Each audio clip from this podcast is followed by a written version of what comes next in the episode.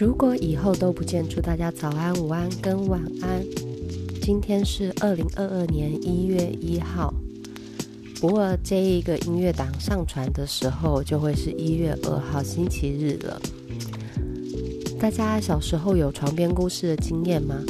其实我小时候这种床边故事的经验并不多，大部分的时候都是独自阅读。不过阅读的经验对我来讲还是依然美好的。小时候父母比较忙碌，所以对于床边故事的印象只有一两次，父母真的闲暇有空才偶尔念过。那当时第一个床边故事是金斧头跟银斧头，再来就是金银岛。不过现在记忆都模糊了，而且这种床边故事多少都带有父母对于童话的偏爱。那这两个故事的确就是我爸爸念给我听的，这已经就是非常男孩子气的故事了。其他时候，大部分就是睡前，我的爸爸妈妈会把一本很漂亮的大本的绘本拿给我，我就会在睡前阅读，阅读完之后就乖乖的睡觉。但是虽然有点孤单，不过这种阅读经验仍旧是甜美带一点。睡眠的温暖跟温馨。到后来，我的床边故事进展到录音带时代，大家应该有床边录音带的经验吧？父母比较忙碌，所以会买很多的这种 CD 啊、录音带。那更早期就是录音带嘛。那当时的音乐播放器非常非常的大台，然后在播录音带的时候，有 A 面跟 B 面。那放的时候还要记得，就是你要么就是用手转，要么就是用机器把它回放，因为里面黑色的磁带，你没有回放的话，它就是不能播了。你 A 面播完，它的磁带都卷到某一边去，你就换 B 面听。那 B 面听完的时候，A 面就回到原点，大概是这个概念。那小时候呢，比较著名的音乐录音带，比如说《幼福好好听故事》。还有这个小叮当系列，自然科学小叮当、万能博士小叮当，就是这种录音带。那现在在网络商城或者虾皮之类都有在卖。以前哦，那一整个音乐音乐故事呃录音带的产品买下来要好几千块，三四千块都跑不了。不过现在因为科技发达，你上网买这些旧时儿时回忆的录音带啊。其实价格一九九，你就可以买到十二片 CD 了，真的是时代不一样了。那以前有非常多的经典童话，其实我都听过，但是印象都要怎么说呢？有一些童话故事它是经典，可是听完并没有足够的感动，或者是说。对于当时的我来讲，那个童话背后所带来的意义太深刻了，以至于在当时的阅读并没有足够的感动。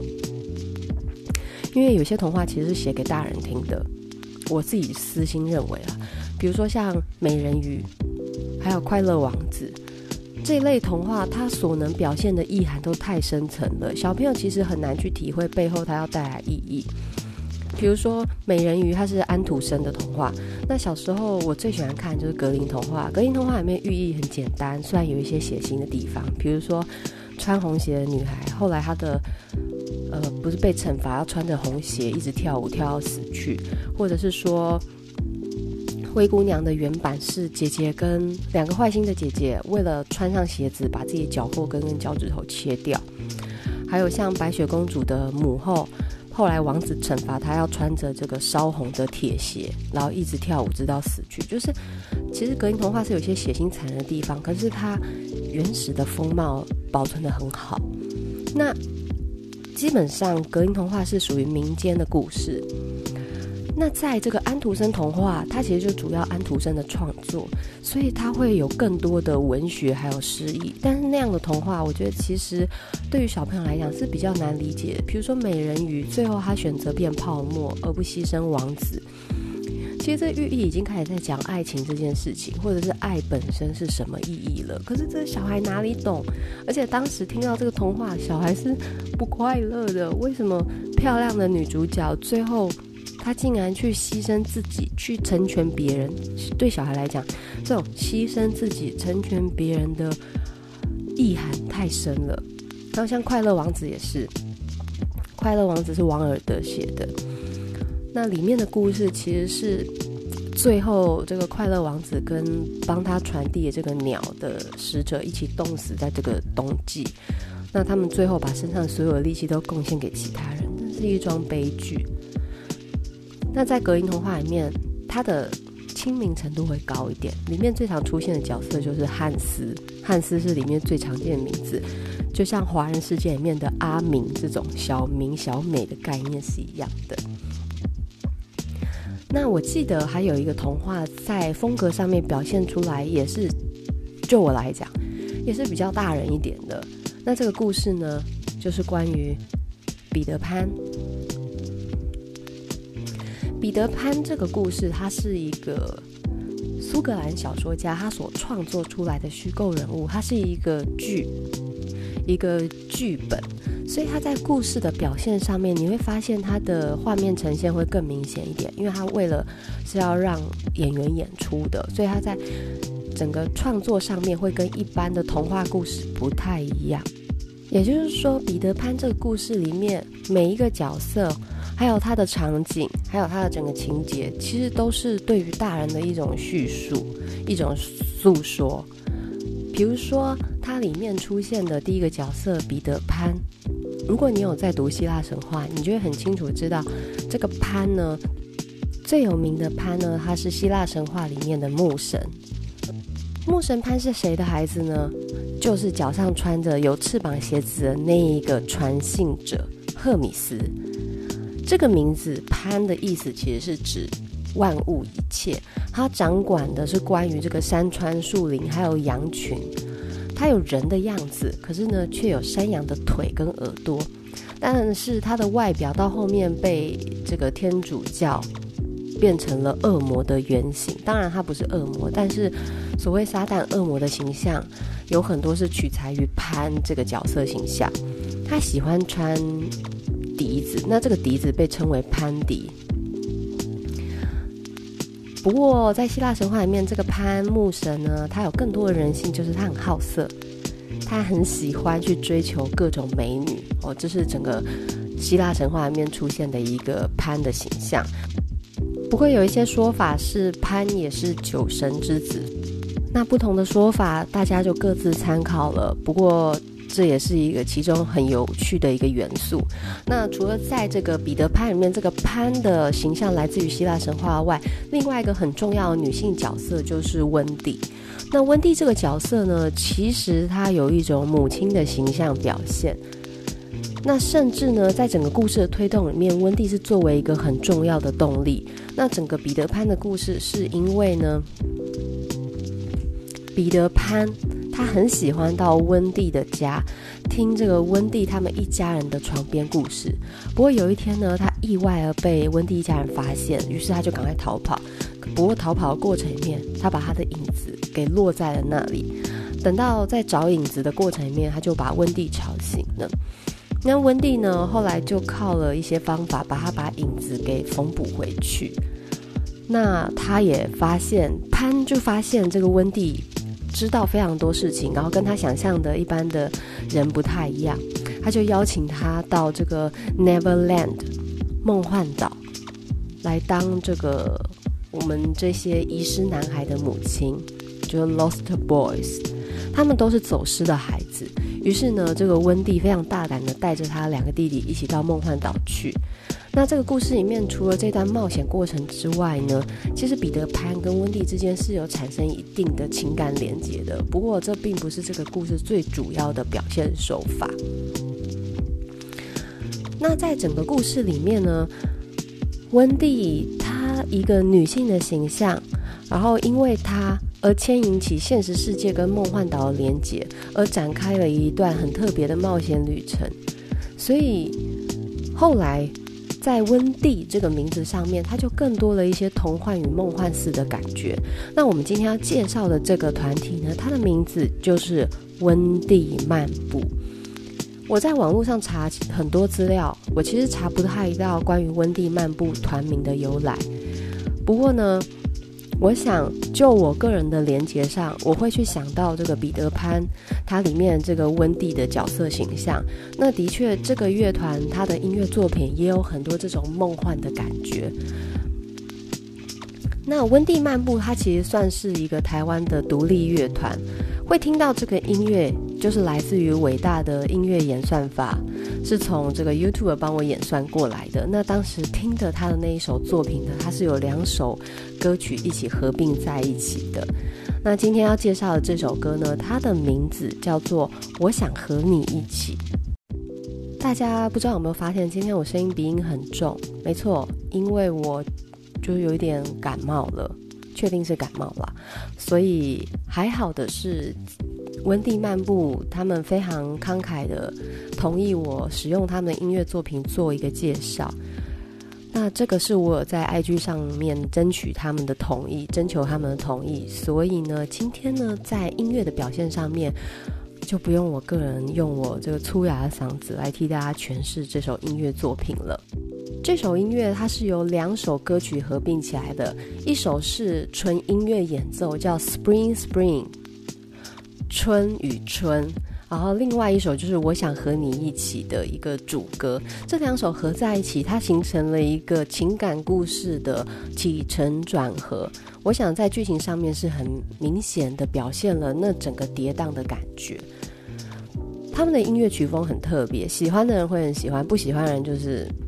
因为我曾经在大陆网站上看到有人评论这一类的曲风，不是评论温蒂漫步的音乐，而是温蒂漫步的音乐呢，它主要呈现的是所谓的梦幻流行音乐 （Dream Pop）。那这种 Dream Pop 它有点像是印象派的概念，它的音乐表现上面呢，会呈现一种氛围朦胧，然后意识流的一个感觉。所谓的意识流，就是沉浸在内心的感受呈现。我们很多时候都会觉得万物，我们现在看到一切是客观的，这个才是所谓的现实。但是另外一种概念是认为，所谓的真实来自于我们心里的投射，所以心里的感觉它才是一种真实。那梦幻流行它表现的手法就是试图的把内心的感受，那种没有办法用逻辑整理出来的感觉，用音乐朦胧的。迷蒙的表现出来，所以它会有一种梦幻的感觉，就被称为 Dream Pop。好，那今天总算可以使用原曲做更清楚的介绍。我们现在就要先来进我想和你一起的前奏 Spring Spring，先给大家听一小段，感受什么叫做 Dream Pop 的感觉。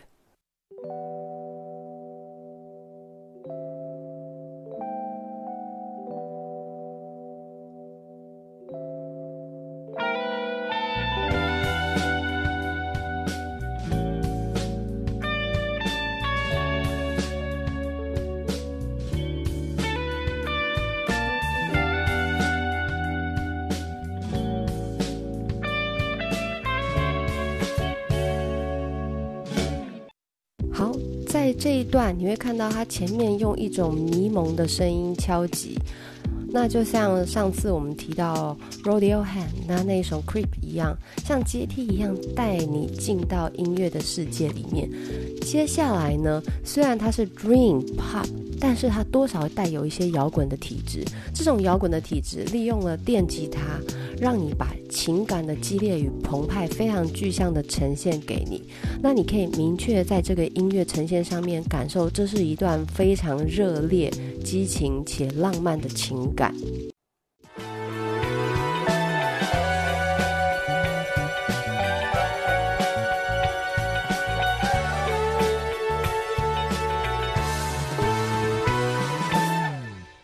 那其实这一段演奏曲。它重复的频率很高，但是那个重复里面会不断新增新的元素进去，让你感觉到一种反复还有缠绵的感受。所以呢，我刚有截到那一小段，其实我很喜欢它那个重复再重复、重复再重复，可是那个重复却足以表现它不只是一个 spring，它是 spring spring，一种重叠再重叠。那感情里面两条线的纠结，就像这种感觉一样，不断的反复回复纠缠在一起。这是他的音乐感受给我带来的一个很具象的感觉。那再来，我们就要进到主歌，我想和你一起。那我想和你一起的前面是我非常喜欢的管乐的呈现。应该是萨斯风吧，在萨斯风的演奏上面，让你有一种悠远、漫长故事旅程的开始。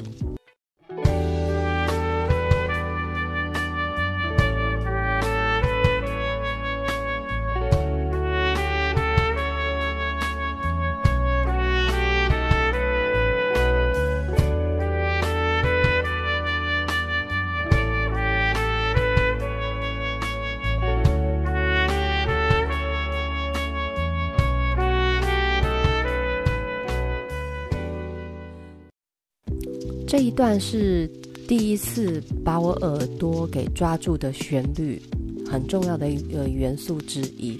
那其实前面那一段非常荡气回肠的开头，再加上后面这段缠绵，是足以让人觉得这是一首有故事的歌。那这个故事来自于哪里呢？不只是作曲者跟演唱者，它也来自所有的乐听观众。那 Dream Pop 它呈现的意思，其实就是希望所有人可以把自己的故事投射进去，你的各种心境，你的各种意识，都可以自由地投射进去。所以每个人的诠释可以千千万万种不一样，因为它只捕捉了每个人情感样貌的关键字，而不是那些细节。我们只要找寻到关键字，我们就可以把那些回忆召唤出来，放在音符里面，跟着情节起伏，而感受那些喜怒伤悲。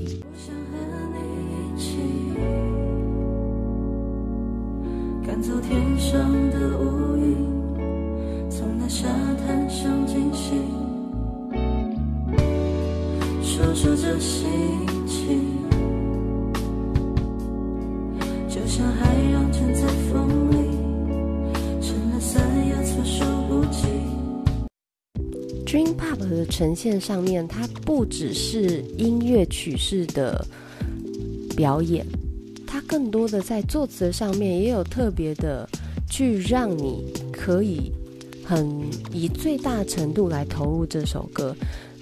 那你从它的歌词，它的歌词开头是“我想和你一起赶走天上的乌云”，那这种其实它是没有一个前言后语，它很单纯的就是一种想在一起的感觉。而这个在一起，要最纯净的天空，要没有任何乌云的侵袭。是一种纯粹的在一起。接着呢，他说从那沙滩上惊醒，所以在惊醒之前，他们是一起在那个没有乌云的状态下面。那沙滩上，它呈现就是一种悠闲、放松、平静的状态。而歌词接着就唱从那沙滩上惊醒，这个惊醒有可能是关系的断裂、关系的改变、一个新事件的参与。我的理解是这样，因为每一个人诠释不一样，它有可能只是一段感情正常的情节表现。那我这这里的感觉是，这段感情它被打断了。说说这心情，惊醒的那一瞬间的心情，就像海浪卷在风里。海浪是水，水是欲望情感的一个具体意象之一。卷在风里，这个风我们可以理解为自然万物的变化，所以情感。被自然万物的变化吓得措手不及，所以他说撑了伞也措手不及。这个撑了伞是一种人工的保护，即便我想要去宝贝这份感情，它依然被自然万物的风给卷在整个空间里面。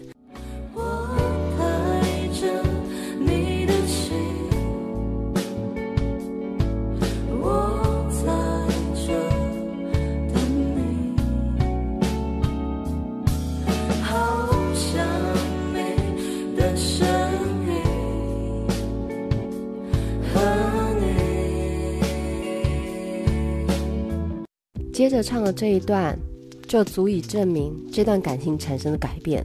我带着你的信，可是不是带着你的人。那个信是一个承诺，一个回忆，过往的呈现。所以我们之前有谈过张学友的情书。我带着你留下来的纪念，我在我们曾经的这一个地点等你。好想你的声音，声音是情感的出口。我渴望你能够再前往这里和我诉说你对我的感情，但是最重要是，好想你的声音和你。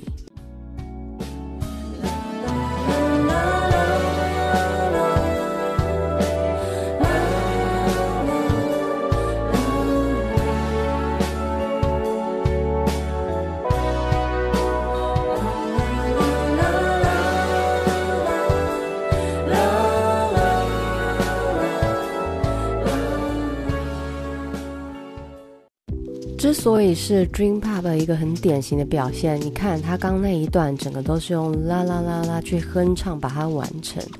感情是说不清楚的，关系是说不清楚的，回忆是没有办法被完整呈现的，所以我们只能用一种呢喃，一种梦一般的呓语，去表现那一种挣扎的感觉，那种情感的样貌。这是一种非常印象派的表现手法。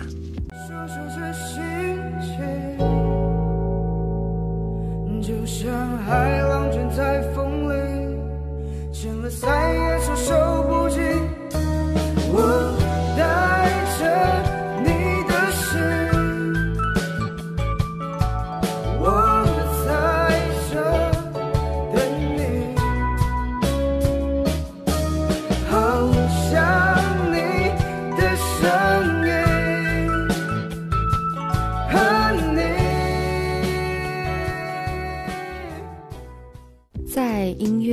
音色表现上，女生呈现的细腻度，跟男生要呈现的一种比较广阔的广度是有差异的。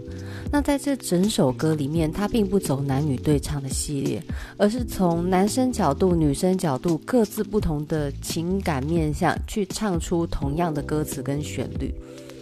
但是你可以在这两个诠释上面明显感受到不同的感觉。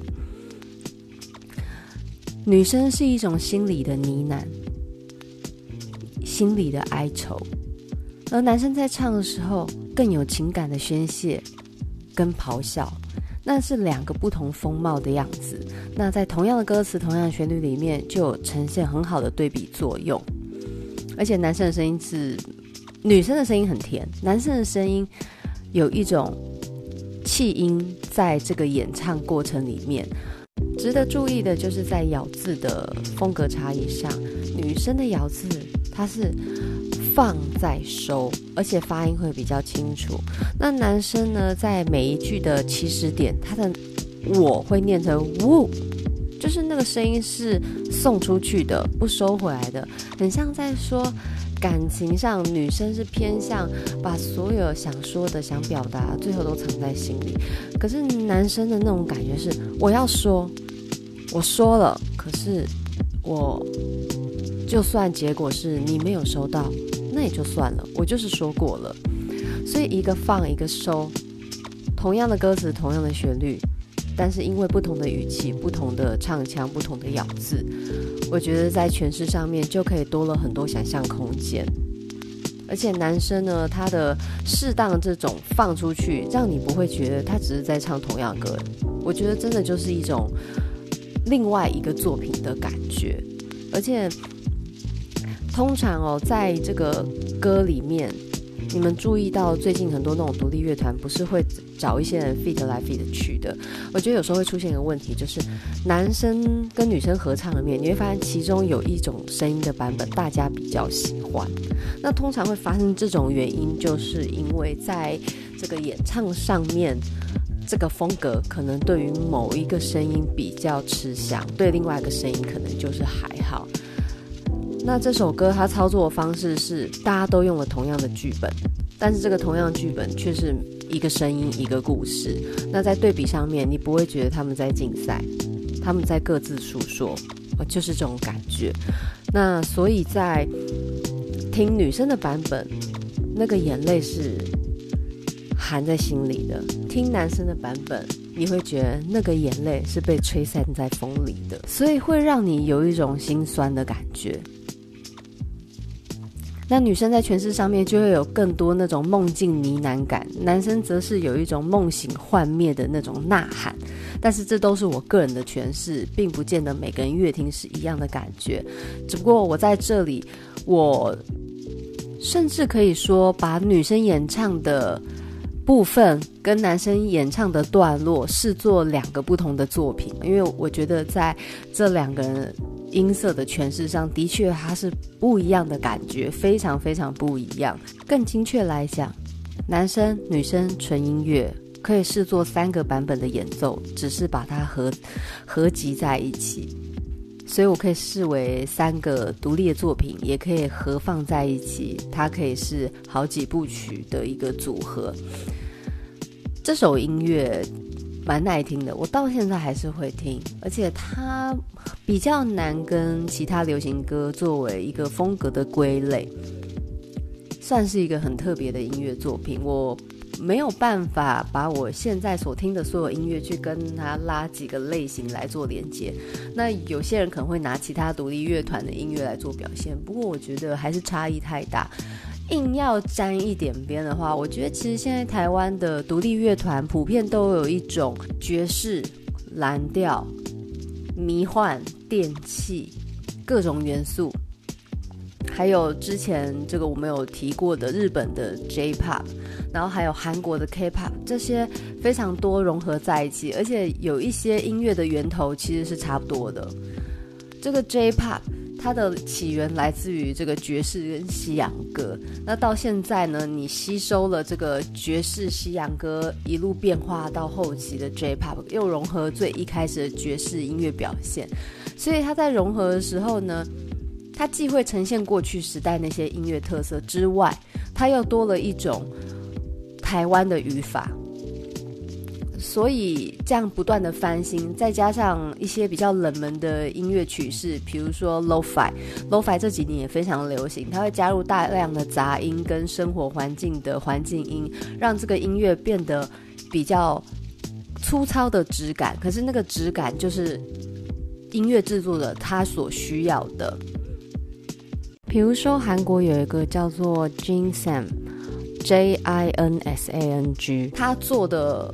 Lo-Fi 的系列作品都非常的耐听，然后它有一个合集，你就打这个 J I N S A N G，它有一个合集是海浪的封面。那那一张专辑我已经听了好几遍，几乎不会腻。而且我觉得在所有 Lo-Fi 里面，它的 Lo-Fi 的创作很有画面，就像一本画册一样，每一首歌它都有一个。画面呈现，然后很像在看罗德列克他所绘画那种法国巴黎小酒馆那种感觉一样，我是觉得很有意思。那这个 Lo-Fi 的元素，它不但渗透进音乐里面，甚至你看有所谓的这个软装潢，也是用 Lo-Fi 这种名词。那其实它要显现就是一种生活具体的质感。那在这几年，这种文青啊，或者是文创产业的兴起，再加上各式各样的多媒体、自媒体，其实台湾的独立乐团养分越来越充足。你会发现，很多的独立乐团也慢慢被看见，成为另外一种主流。所以在不久将来，我想独立乐团它会成为一个非常大宗的流派。然后像这个网络推播这种演算法开始不断的进行当中，我们就不会再像以前一样被刻意的主流操纵着，我们可以越听的音乐类型就越来越多。那今天想跟大家分享这首温蒂漫步的《我想和你一起》，我想就是一个很好走入独立乐团世界的一个敲门砖，它可以让你很。清楚的知道，这个独立乐团它能表现的风貌是非常的有特色，并不只是哼唱的一些你听不懂的，它其实可以用很简单的方式告诉你什么叫做独立音乐。那独立音乐它既有自己的妆，而这个妆容卸掉之后，你还是可以看见它本来的样子，这是一个很棒的音乐风貌之一。而这首音乐呢，不知不觉。他也带我度过了一个充满金黄色阿伯乐的夏季。在听这首歌的时候，总是会带我领略到那个夏季非常萌动、非常快乐的回忆之一。它是以其中一把钥匙。我只要听到这首歌，我就会想起那时候的自己，还有想起那时候与我交汇的人事物是多么的美好。那这首呢，藏着我非常多心理声音的一首歌。也许这个旋律就像彼得潘带着温蒂还有他的弟弟们一起飞向梦幻岛那趟旅程一样，这么的轻盈，这么的像走入梦境一样，令人着迷。今天就先这样喽，我们下次见，拜拜。